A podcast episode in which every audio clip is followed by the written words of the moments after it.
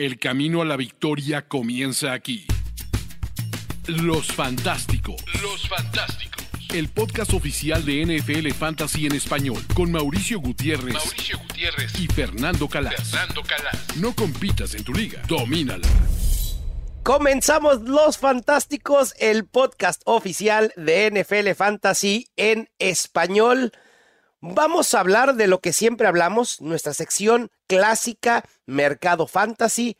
Les vamos a platicar qué nos intriga en la semana 10, la bolita de cristal y obviamente fuera de la galaxia Fantasy. Fernando Calas, ¿cómo estás?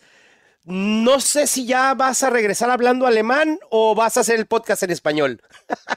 No, en español. No estoy en mi estudio. Espero, ¿me escuchas bien? Espero que me escuchéis bien. Te escuchamos perfecto no estoy en mi estudio porque llegué de viaje aquí a casa, encontré mi estudio un poco, bueno, mermado. más arriba.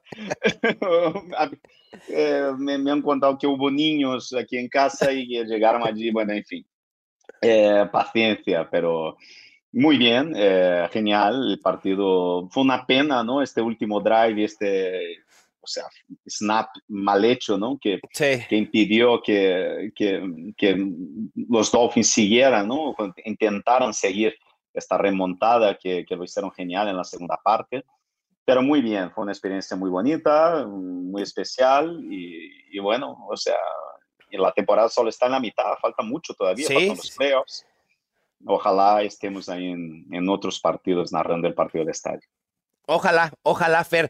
Antes de empezar con nuestra encuesta para que la comunidad fantasy determine lo que les vamos a preguntar y de entrar al mercado fantasy y a los temas que tenemos hoy, rápidamente, tú que estuviste viendo a estos Dolphins ahí en vivo, sé que tienen semana de descanso la próxima, pero es un equipo en el que confiábamos mucho en términos de fantasy fútbol y últimamente se ha caído en producción.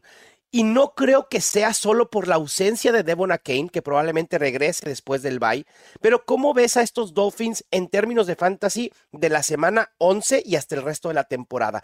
¿Es momento de mesurar expectativas o podemos esperar nuevamente una explosión de este equipo? Es difícil porque el calendario también no ayuda. Sabes, a mí me da miedo. Eh, pero por lo menos algo que vimos en la parte que mejoró los, los, los Dolphins en la segunda parte fue el hecho de que Raheem Mostert es parte de este equipo, estuvo involucrado eh, y fue un poco el motor ¿no? que hizo, que comandó la, la, remontada de los Dolphins. Entonces yo creo, yo sigo creyendo que, sabes, el corazón de este equipo es el juego de carreras, ¿no? Y a través de este juego de carreras eh, estuvo conectando básicamente con Tarek. Por eso yo veo de verdad, eh, yo no, claro que el techo de Jalen Waddle es muy alto, porque a cualquier partido puede tener, yo que sé, cinco targets para 150 yardas, dos touchdowns, porque es así, así de explosivo es este equipo y así de talentoso es él. Pero eh, yo de verdad, yo solo me fío en este equipo de, del juego de carreras, sea Monster y, y, a quien cuando vuelva, y Tyreek Hill. Es, es, básicamente eso. Y tendría mucho miedo con, con el calendario también en la segunda en, en la parte final de la temporada. Así que mesura sí con los sí, pero sí que me preocupa, quien sí me preocupa, lo siento, mal te interrumpí, pero son, son, los chips, son los chips. Los chips son verdaderamente, es muy preocupante. Eh, básicamente lo que hizo Vic Fangio en el partido fue poner, de verdad, llegó un momento, Mau, que yo le dije a mi, a mi compañero, a Guto Nejain, que estaba narrando el partido conmigo, yo le dije, mira Guto, las próximas, los, en este drive, yo, yo estuve solo mirando a Travis Kelsey. Y hubo jugadas que había marcación triple encima de Travis Kelsey. ¿Y eso qué quiere decir? ¿No? Incluso eso yo creo que queda clarísimo en el drive del touchdown de Jerick McKinnon, ¿no? Que Jerick McKinnon se queda totalmente solo ahí en la isla. No había más que buscar a Jerick McKinnon. Claro, pero eso qué quiere decir que Vic Fangio, que es uno de los entrenadores de defensa más veteranos y más competentes y más talentosos de la NFL, era básicamente diciendo, mira, yo voy a tener tres jugadores, dos, tres jugadores con Travis Kelsey, tú haz lo que quieres claro. Te desafío. Tú decides con quién quieres ganarme, ¿no? Y eso es muy preocupante. Cuando el resto de la NFL enseña a todo el mundo, ¿sabes? Diciendo eso y dice abiertamente, dice, mira, no respetamos a nadie más que tenéis ahí. El único que tenéis bueno es Travis Kelsey. Eso es muy preocupante. Porque los Chiefs, vale, que tienen la mejor defensa de la era Mahomes. Pero esta defensa, de, mejor defensa de la era Mahomes, mm, y, y Kelsey y Mahomes, será suficiente para ir lejos en una FC que está muy mejorada. Sabes que tiene los, los Ravens jugando muy bien, los Jaguars jugando muy bien, tiene los, los Bengals, ni te digo, ¿sabes? Eh, a, mí, a mí me preocupa a largo plazo. Eh, yo creo que los Chiefs quizás deberían haber hecho algún movimiento en el trade deadline, intentando buscar un wide receiver ahí en el outside. Yo creo que van a sufrir hacia adelante. Sí, yo, yo también creo que esto puede limitar. A ver, Travis Kelsey seguirá siendo una opción top 3 de, de tight end, pero creo que podemos empezar a ver si los siguientes rivales de los Chiefs replican lo que hicieron los Dolphins en tratar de quitar a Kelsey del plan de juego. Creo que podemos ver muchos más altibajos de Kelsey de lo constante que lo habíamos visto en las primeras semanas. Pero bueno, Fer, vamos. Recuerden suscribirse al podcast si no lo han hecho. También, si no están suscritos a Game Pass, háganlo de una vez para que no se pierdan el resto de la temporada, los playoffs, Super Bowl y todos los contenidos de NFL Fantasy en español. Vamos a la encuesta de YouTube para que la comunidad nos ayude a determinar, ahora con el posible regreso de David Montgomery Fair, ¿Qué va a pasar con Jamir Gibbs? Es una incógnita total que ya estaremos platicando un poco más adelante pero nos vamos a adelantar para que ustedes nos ayuden a determinarlo. La primera opción es que seguirá siendo un top 12. Segunda opción, un sólido running back 2, es decir, un top 16. Tercera opción, un running back 24, un running back 2 bajo. O vuelve a ser un running back top 36. Vayan dejando su voto aquí en el canal de YouTube y vámonos al mercado fantasy. Pásele, marchanta, pásele. Aquí está lo mejor, aquí están los selectos, llévelo, llévelo. Mercado Fantasy. Fer, las mejores opciones para buscar esta semana en los waivers. Creo que no es una semana en la que vamos a encontrar muchas joyas. Quizá por ahí en algunas ligas todavía quede disponible el wide receiver tank del, de los Texans, que después de venir, de terminar con su mejor semana en producción fantasy como el wide receiver 1 de la semana y ligado a un CJ Stroud que está en un nivel así superior, impresionante, debe ser el reclamo número uno en caso de que esté disponible. ¿Estás de acuerdo o tú tienes algún otro jugador que te guste o te intrigue más que él? No, sí, yo creo que, bueno, sí, estamos hablando, son jugadores que llevamos muchas semanas hablando de, de ellos, ¿no? O sea, yo que sé, Tank eh, bueno, ¿qué más podemos decir? Eh, que hemos hablado tantos de él, o sea, Quentin Johnston, ¿no? Eh, claro. Marvin Mims, por ahí. Sí, sí, quizás Marvin Mims, no sé, pero Marvin Mims yo no lo pondría en el misma, la misma altura, porque al final, ¿sabes? Jerry Judy y Kirkland Sutton no fueron tradeados. Sí, Entonces, eh, yo creo que, ¿sabes? Yo creo que... ¿Qué te voy a decir? ¿Sabes? De, Mario Douglas es otro que hemos hablado bastante de él. Eh, sí, eso que te voy a decir. De Mario Douglas también es otro que hemos hablado. Fue el líder del, de, de, fue, fue claramente el número uno ¿no? De, del ataque de los Patriots. ¿no? Y bueno, es que es, eh, yo le usaría incluso, yo incluso le he usado en tres de mis ligas de, high stakes a, eh, a, de Mario porque yo creo que solo por el volumen en los buys, la cantidad de buys que tenemos ahora mismo, yo creo que vale mucho la pena. Pero yo creo que si tuviera pensar así, si quitamos ¿no? a Josh Downs, que es un tío que muy probablemente no estará en la mayoría de las ligas, para mí las dos, eh, las dos prioridades tienen que ser Quentin Johnston y, y, Keaton Mitchell. Para mí son, son las dos. Lo de, lo de Quentin Johnston, muchos podrán decir, otra vez. Desde que se lesionó Mike Williams, no ha podido producir. Y, y, entiendo, ¿no? Entiendo por qué siga disponible en waivers.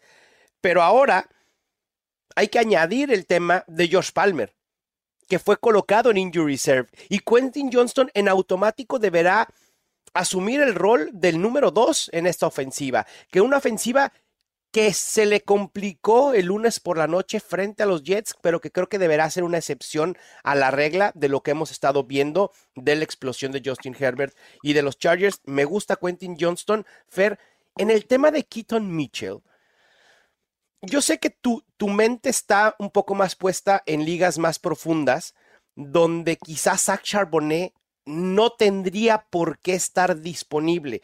Es decir, en ligas profundas, en ligas de gente que está muy ávida del fantasy, sabe o sabía de talento de Zach Charbonnet, que estaba a una lesión de tomar la oportunidad o que algo pasara en los Seahawks para que comenzara a aumentar su volumen. Eso ya sucedió.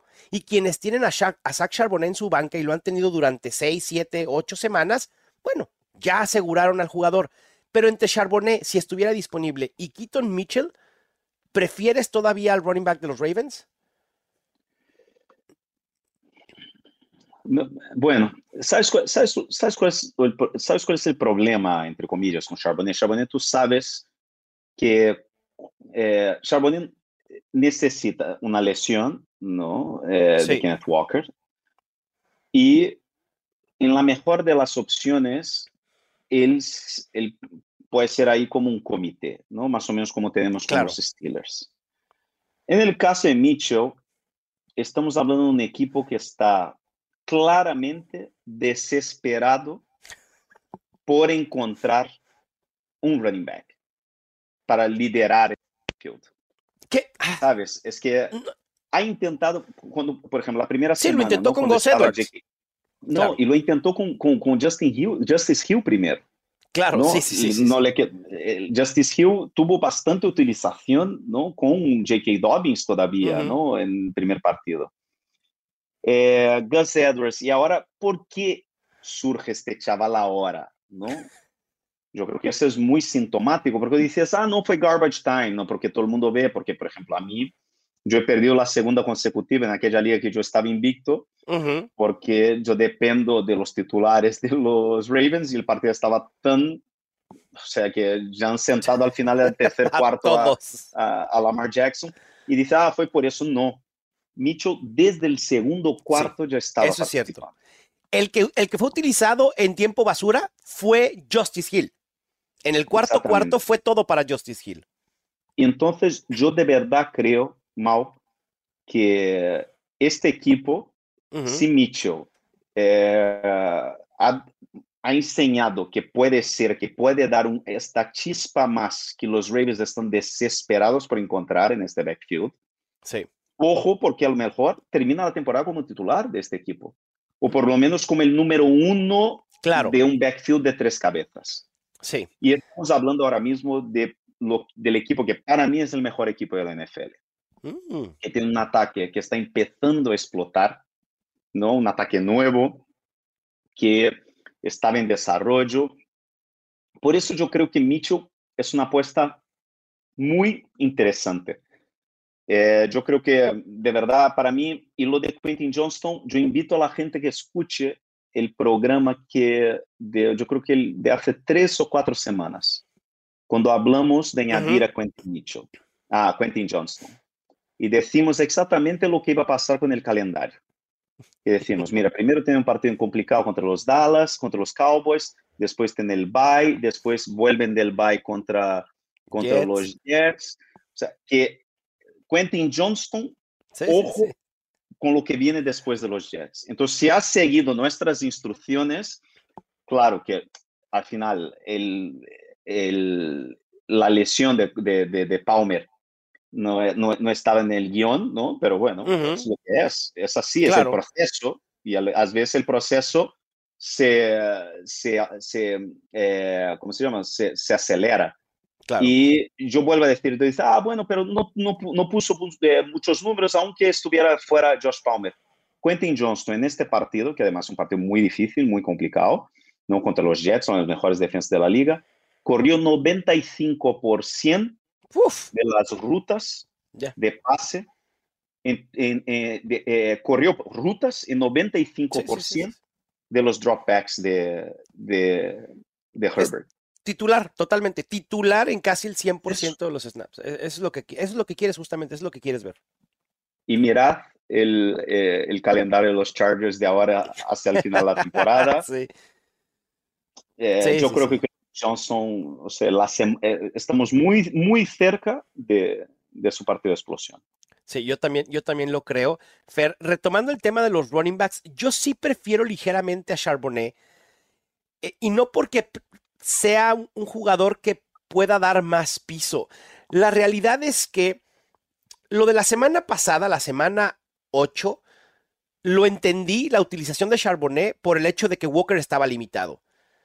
¿Sigue limitado Kenneth Walker o por qué volvimos a ver que Shaq Charbonnet tuvo más snaps que Walker por segunda semana consecutiva? Y lo digo porque a mí me parece muy curioso que no sé si los Seahawks ya estén pensando en el 2024, porque ya comenzaron a darle mayor utilización a Jackson Smith Jigba que es la misma narrativa. Jackson Smith Jigba empezó a tener mayor participación debido a una lesión de uno de los otros dos wide receivers, DK Metcalf o Tyler Lockett. Pero ya esta semana, Jackson Smith Jigba, DK Metcalf y Tyler Lockett estuvieron los tres y Jackson Smith Jigba tuvo mayor utilización. Yo no sé si los Seahawks estén ya viendo qué pueden aportar estos novatos y decir, necesitamos que tengan repeticiones pensando en el 2024 y eso puede abrir la puerta. No estoy diciendo que Charbonnet se vaya a convertir en el running back principal y le va a quitar la chamba a Kenneth Walker, pero sí puede forzar un comité y un hemos visto cómo este backfield de los Seahawks puede ser productivo. A lo mejor no va a ser un Raheem Mostert, Devon Kane, pero a lo mejor puede ser un Jalen Warren en ligas PPR, alguien que pueda producir medianamente bien como un running back 3 alto, pero obviamente sí coincido con que Keaton Mitchell es el que tiene mucho más piso de los dos. Y Mao, una, añadiendo a todo lo que dices de Charbonnet, más de 20% de las carreras de Kenneth Walker son para pérdida de yardas. Sí, sí, le ha faltado, se ha visto ya muy inefectivo. No sé si es la misma lesión que lo está limitando, pero sí hay cierta preocupación con, con Kenneth Walker. Y Fer, pasando a otra opción para reclamar en waivers esta semana, tenemos a Pat Mahomes, a Tua Tonga Bailoa y a Jalen Hurts en semana de descanso. ¿Es Joshua Dobbs la solución a este problema o independientemente que tengas a estos corebacks, Joshua Dobbs debe ser reclamado en waivers con la actuación sorpresiva que tuvo el nuevo coreback de los Vikings. A veces, Fer, la vida te presenta oportunidades a veces sin saberlo.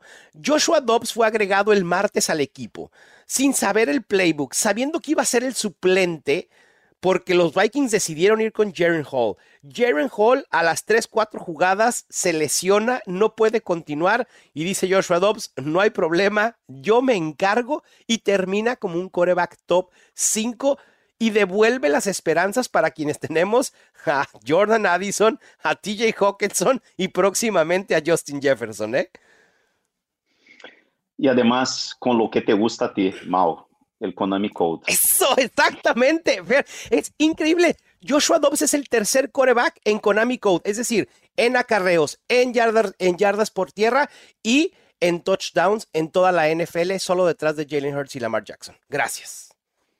Sí, yo creo que Joshua Dobbs en esta puede ser, eh, puede ser lo que fue a lo mejor Justin Fields del año pasado, ¿no? O sea, un league winner. Sí eh, no siendo un buen quarterback eh, para fútbol americano normal, pero con las piernas, con las armas que tiene a su alrededor, eh, yo creo que Joshua Dobbs ahora mismo, de verdad, de ahora al final de la temporada, es difícil no verle terminando el año como un top 12.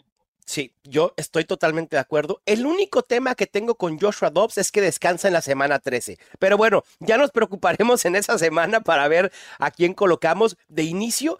A ver, ¿a quién prefieres, Fer? ¿A Kyler Murray o a Joshua Dobbs para el resto de la temporada? Esa es una muy buena pregunta porque también Kyler Murray está altamente disponible en varias ligas. Madre mía. Sí, no, no está fácil, ¿eh? No. Yo, yo creo que Dobbs por el calendario. Ok, va. Me, me, gusta. Que Murray está en la NFC West y va a jugar dos veces contra San Francisco, volviendo de lesión. Y al final Josh Dobbs ya está disponible, ¿sabes? O sea, es que... Sí. El calendario de Murray, Fer, es esta semana frente a Houston, que es medianamente eh, favorable. Creo que lo podemos considerar como un top 12. Ahorita estaremos hablando de él también. Eh, en la 12 van contra los Rams. En la 13 van contra los Steelers. Después descansan. En la 15 San Francisco. En la 16 Chicago. Y en la 17 Filadelfia. Así que ahí están las dos opciones de corebacks. Y por último, Fer, para cerrar nuestro mercado fantasy, vamos con las opciones de tight.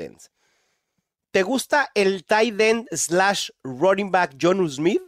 ¿El tight end Luke Musgrave? ¿O el tight end Cade Otton para esta semana y lo que resta de la temporada si es que alguno estuviera disponible en waivers? Sí, yo creo que el menos probable es John Smith, porque John Smith lleva ya haciendo producción eh, desde hace muchas semanas, ¿no? Yo le tengo incluso en varias de mis ligas donde, pues, yo qué sé, donde mm, eh, él me, ha salvado del desastre que fue Darren Waller, ¿no? Y de, yo qué sé, muchos desastres, ¿no? En la posición de, de Tyrion de este año.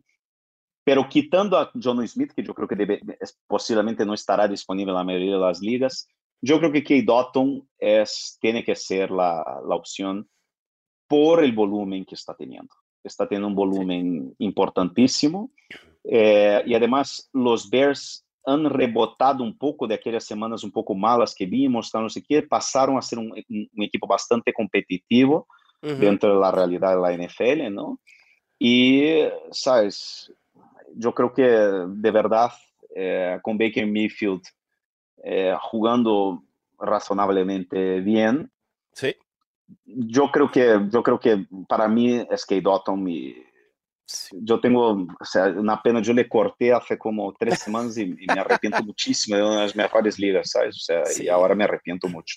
Kay Dotton, hablábamos hace un momento de rutas recorridas con Quentin Johnston. Bueno, Kay Dotton en la posición de tight end, en cuatro de sus últimos cinco juegos ha recorrido al menos un 90% de rutas en las oportunidades, en los dropbacks de Baker Mayfield.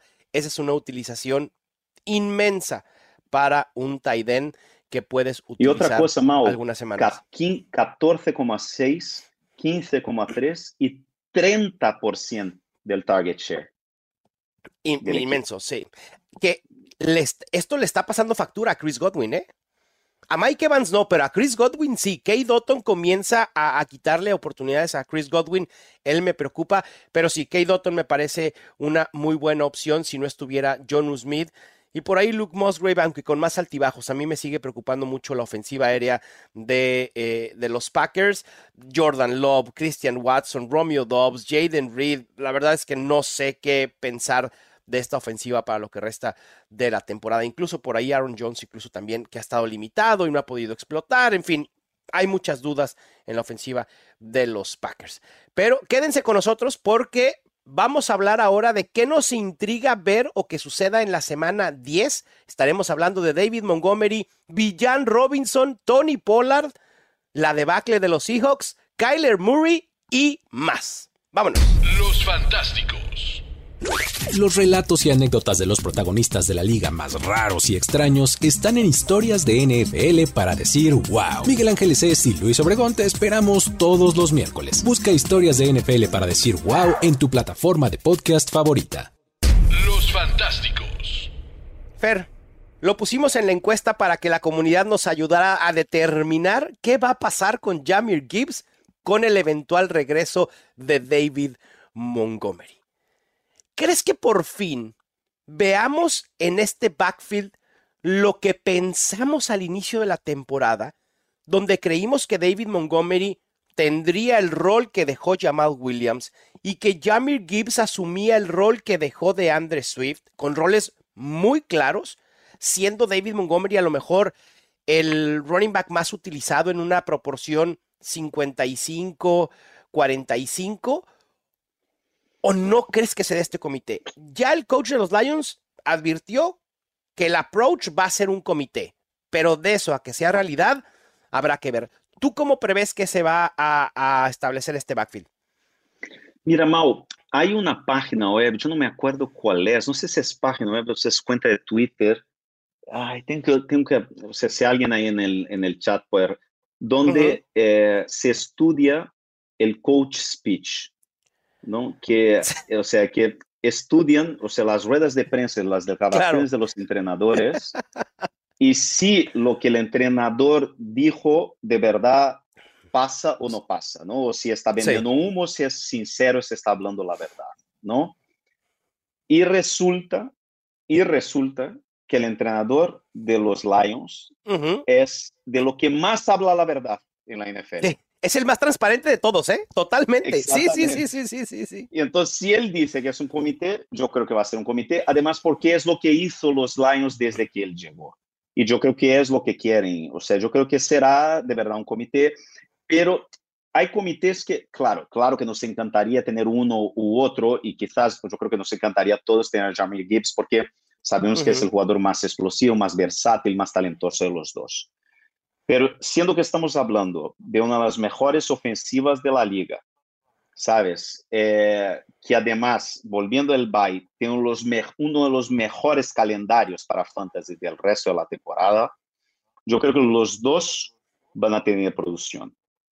Pero yo diría que si tuviera que elegir uno de los dos, me parte el corazón, me destroza el corazón, pero yo elegiría a David Montgomery porque yo creo que en goal line el papel es suyo y en un, en un ataque como este, que va a marcar muchos puntos, que va a estar muchos, muchas veces en la red zone, en goal line, el trabajo es de Montgomery. Ojalá me equivoque, pero por eso yo vuelvo a decir lo que dije hace ya dos o tres semanas. O sea, que Montgomery era muy buena compra hace dos o tres semanas, porque yo creo que Montgomery va a marcar y va a marcar muchos touchdowns de ahora al final de la temporada quería debatir un poco al respecto de este tema, Fer, pero no voy a poder porque coincido totalmente con lo que dices. David Montgomery va a tener el rol que sabíamos que iba a tener siendo el corredor de poder, teniendo el trabajo en línea de gol.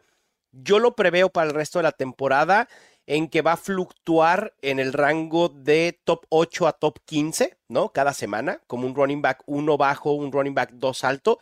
Y a Jamie Gibbs lo veo también produciendo por la vía eh, aérea. La realidad es que Jameson Williams sigue sin explotar, sigue sin ser utilizado. Y creo que Jamie Gibbs ahora sí puede tener un rol mucho más creativo, mucho más participativo en el juego aéreo de estos Lions y en ligas half PPR, PPR, incluso en estándar puede convertirse en un running back 2 sólido, obviamente de la parte baja, quizá 19 a 24, pero los dos pueden producir. Hay espacio para que ambos running backs sean productivos. Ya no es momento de ir a buscar a David Montgomery, creo que la, la, puerta se ha cerrado de alguna manera, porque en estos momentos ya ante su eventual regreso, obviamente quien tenga a David Montgomery y quiera desprenderse de él, va a aprovechar este hype. Eh, pero si lo tienen, si ustedes tienen alguno de estos dos, aprovechenlos, síganlo utilizando. Fer. No, no. El, año, el año pasado, Fer, tuvimos una catarsis. no, espérate, Fer, por favor, espérate. No. Espérate, quédate, quédate conmigo, Fer. Fer, tenemos que hacer catarsis juntos. Mira, estoy a punto de llorar, Fer. Es que el año pasado tuvimos una catarsis de esto precisamente porque no entendíamos cómo un coach en la NFL subutilizaba sus opciones de manera tan burda. Y dijimos, bueno, ok, ya sea como sea, lo hizo. Este año elige a un running back en el top 8. Y dijimos, eso no puede volver a pasar. O sea, no hay manera que Arthur Smith desperdicie el talento de Villan Robinson con... No puedo, no puedo. Con la utilización, o sea, con el capital del draft invertido, con el talento que tiene, dijimos, no, es imposible. A ver, y lo vimos las primeras semanas, como Tyler Algier tenía participación en el juego terrestre y dijimos, no importa. Villan Robinson está teniendo 15, 18, 20% del target share. Dijimos, wow, perfecto. Con eso da para que Villan sea un running back top 12. Lo que vimos la semana pasada es... Eh, no, no, no, no, sé. Jonus mide en línea de gol. Fer Tyler Algier teniendo más acarreos que Villan Robinson? O sea, de verdad, Arthur Smith lo que quiere es ser despedido o qué pretende? No lo entiendo, Fer. No vas a decir nada al respecto. Estás en huelga totalmente para hablar de Villan Robinson. Yo te puedo, te puedo animar. Se puede, a ver, va, intenta. Puedo intentar animarte o no. Por supuesto que sí, Fer. Anímame. Van contra los Cardinals. ¿Eso es? Sí. Y después, bueno, después eh, contra los Saints. Ok, que, bueno, No es un, o sea, tiene Saints y Jets, ¿no? Pero después tiene Buccaneers, tiene Panthers, tiene Colts y tiene Bears. ¿Sabes? Te vuelvo a decir. Panthers, Colts y Bears en los playoffs. Los Falcons acaban de perder el segundo partido consecutivo contra un quarterback suplente. Algo, algo tendrá que pasar ahí en este equipo. Algo tendrá que pasar. Algo tendrá que pasar. Entonces yo de verdad lo creo... Que, lo que tiene que pasar es que echen a Arthur Smith, por Dios. Sí, yo creo que algo, o él se va a dar cuenta que tiene que, que, que poner el balón en la mano de su mejor jugador para que no le echen. Pero el año pasado se tenía que dar cuenta que le tenía que dar el balón a Drake London y a Kyle Pitts y lo que hizo este año fue darle el balón a John Smith. Yo de verdad, yo, yo, yo quiero, mantener la fe. quiero creer, pero yo ya no puedo con pues, Arthur yo, Smith. Yo, yo, mira aquí, eh, predicción loca. Pigeon Robinson es el running back uno en los playoffs de Fantasy Football este año. Ok, o sea, en semanas 15 a 17 contra Panthers, contra los Colts y contra los Bears, termina como el mejor running back. Me gusta. Entonces, lo que estamos diciendo, o sea, lo que la comunidad fantasy debe de leer de lo que acaba de decir Fernando Calas es vayan y compren antes de la fecha límite de trades a Villan Robinson. Así de sencillo. Así de fácil. Pero no me manden después mensajes en Twitter diciendo que no sé qué, no sé Es un trabajo de fe, es un trabajo de fe. Uh, a ver, yo, yo tengo fe en el jugador. Para ganar un millón de dólares. En el tengo fe en el jugador, no tengo fe en el coach. Ah, ¿Sabes en quién también estoy perdiendo la fe, Fer? ¿Quién? Tony Pollard. Tony Ay, lo siento, Pollard. Mau, porque yo sé que le, o sea, tú le querías muchísimo y... Es- y Es el jugador al al que más final yo no tengo ningún Tony Pollard en ningún equipo porque Tengo ya como sabes, cinco o siempre- seis. Sí, yo te entiendo, yo te entiendo. Un, un Tony Pollard entiendo. que perfilaba como league winner, sobre todo por la utilización que tuvo al principio. Y a ver, sabíamos que Tony Pollard, de alguna manera, Fer, eh, iba a bajar en efectividad y en eficiencia con el aumento en volumen. Sin embargo, ha sido muy ineficiente y el volumen no ha aumentado tan drásticamente como para ser un running back top 12. La realidad es que quitando las semanas 2 y 3, en ninguna otra ha tenido más de 15 acarreos. Y las últimas semanas han sido muy, muy pobres. La última vez que anotó un touchdown Tony Pollard fue precisamente frente a los Giants que enfrenta en la semana 10, pero fue en la semana 1. Esa fue la última semana en la que Tony Pollard anotó un touchdown. Tampoco el juego aéreo está ahí. La única vez que ha tenido más de cinco recepciones fue en la semana 6 frente a los Chargers. Y, me cuesta, me cuesta trabajo. E- Entiendo el por qué, porque con esta explosión y lo que hemos visto del juego aéreo de los Cowboys, dependen más de Dak Prescott que de Tony Pollard. Es entendible. Y creo que si esto les está dando resultado, no deberíamos pensar en que vaya a cambiar y que de la noche a la mañana Tony Pollard vaya a volver a los 20, 25 acarreos. No creo que eso vaya a pasar. Creo que puede revertir su racha negativa y poder producir un poco más, pero ya no veo a Tony Pollard ni siquiera como un running back top 10, lo veo como un running back top 15, es decir, un running back 2 alto simplemente por volumen y por la ofensiva en la que participa, que es una ofensiva muy prolífica y explosiva. Sí, es que tú, Tony Pollard, es mi Darren Waller, básicamente. Exacto. Sí. Y ninguno de los dos resultó esta temporada. Sí, Ah, yo con, yo con Darren Waller, pero no, pero para mí lo, lo que más, el, el, jugador que más me ha matado este año ha sido Christian Watson.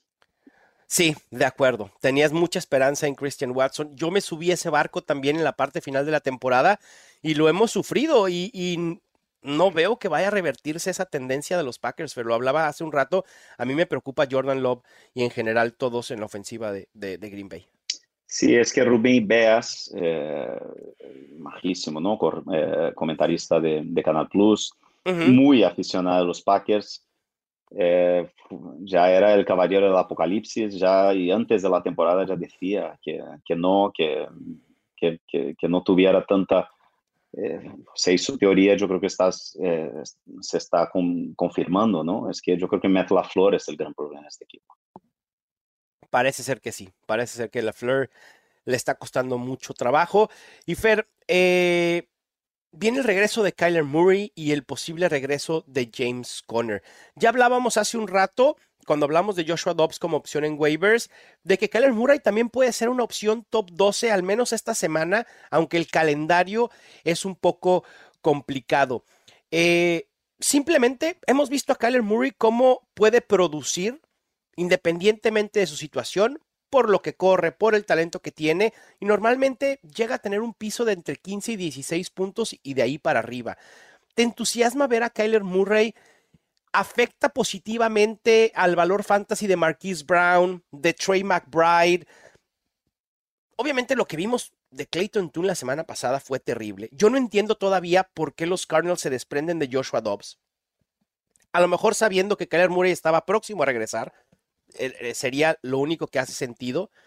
Pero ¿te entusiasma un poco más esta ofensiva a los Cardinals con, con Arizona o no? Sí, claro, claro, sin duda. Yo creo que es bueno para Dobbs y para Hollywood. Y yo creo que él va a poner números porque él quiere, él va a querer probar que, que puede ser un quarterback, eh, puede tener un valor de mercado, ¿no? Puede servir para un equipo que esté desesperado detrás de un quarterback, ¿no? Entonces, yo creo que sí, yo creo que van a jugar, yo creo que si vuelve, o sea, cuando vuelva, ¿no? Si vuelve esta semana, yo ya ni apuesto más, porque a mí me parece que no haya vuelto este fin de semana, me parece un poco raro a lo mejor, yo qué sé, a lo mejor no vuelve hasta después del, del bye, que yo creo que es la 11, ¿no? La, el bye de los Cardinals, ¿no? Parece ser que esta semana ya juega Fer, ¿eh? Todo indica que sí, esta ojalá, semana pero la semana pasada también dijeron que a lo mejor jugaba y no jugó, yo no sé.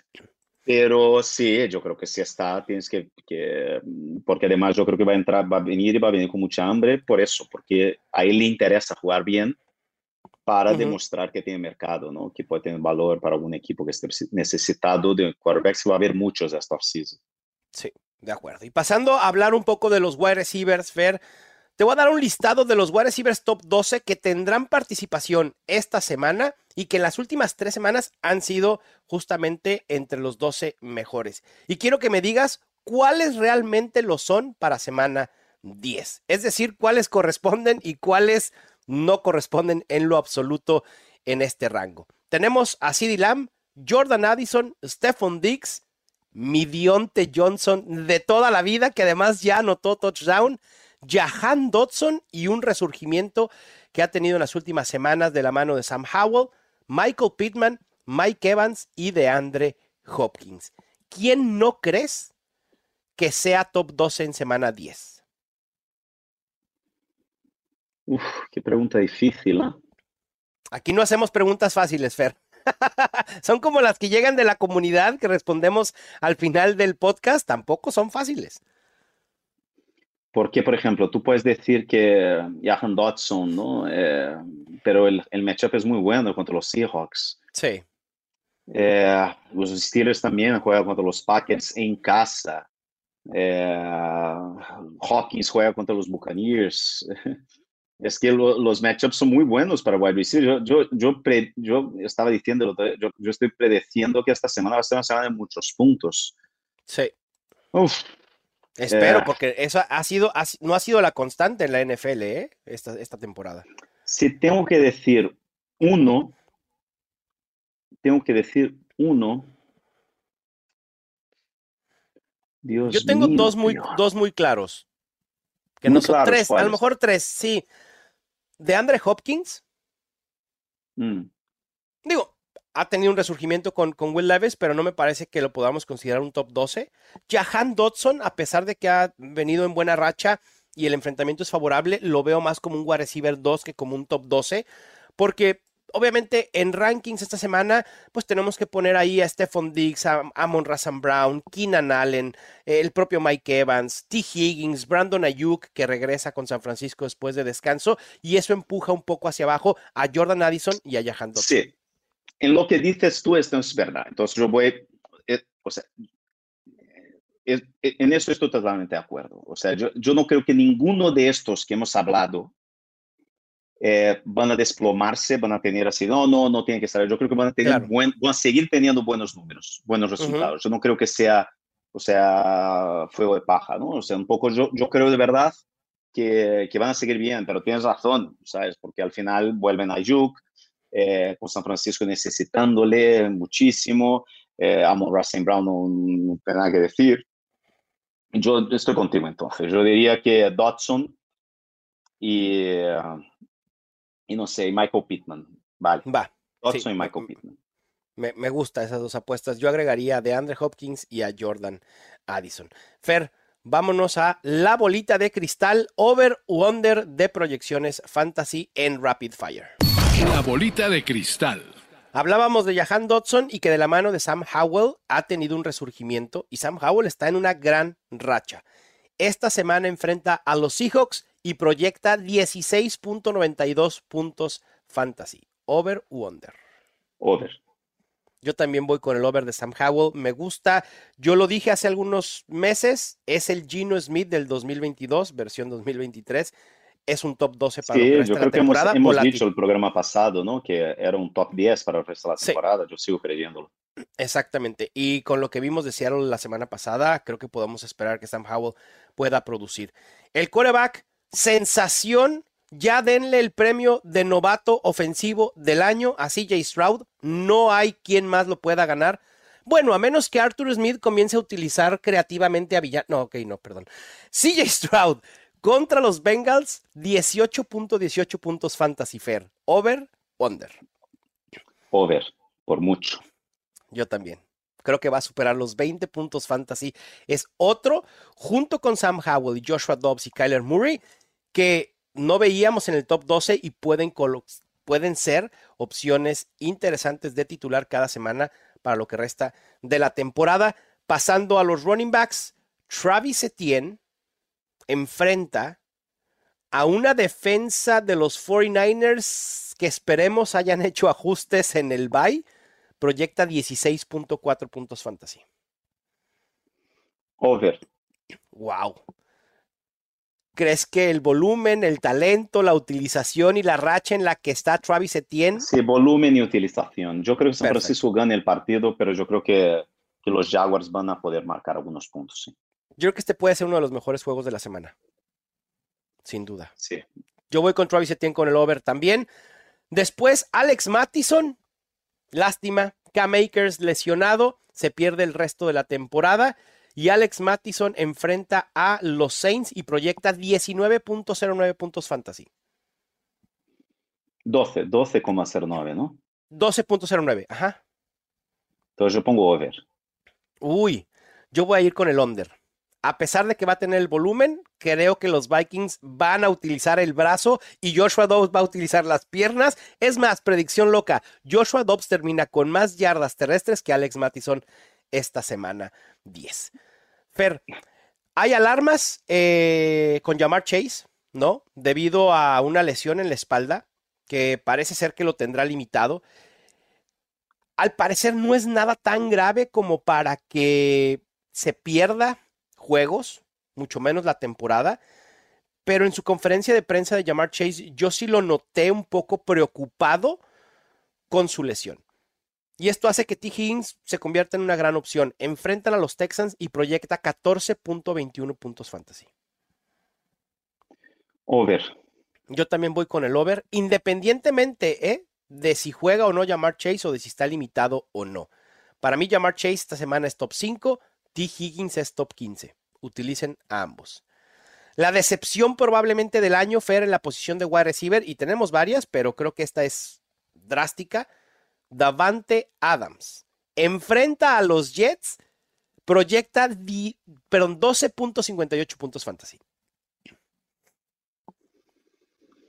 Under. Se acabó Tuve que respirar hondo, ¿no? y, y decirlo. Digo, obviamente depende de qué opciones tengas, pero ¿considerarías dejar en la banca a Davante Adams esta semana? Depende de quién tengas. Sí. O sea, pero, pero sí, normalmente con Davante Adams y con este tipo de jugadores decimos, no, nunca vas a considerar dejarlos en la banca. Pero creo que con Davante Adams sí llegó el momento de considerarlo. También voy con, con el under por la racha en la que está involucrado y la, el problema de quarterbacks que tienen en, los Raiders y el enfrentamiento.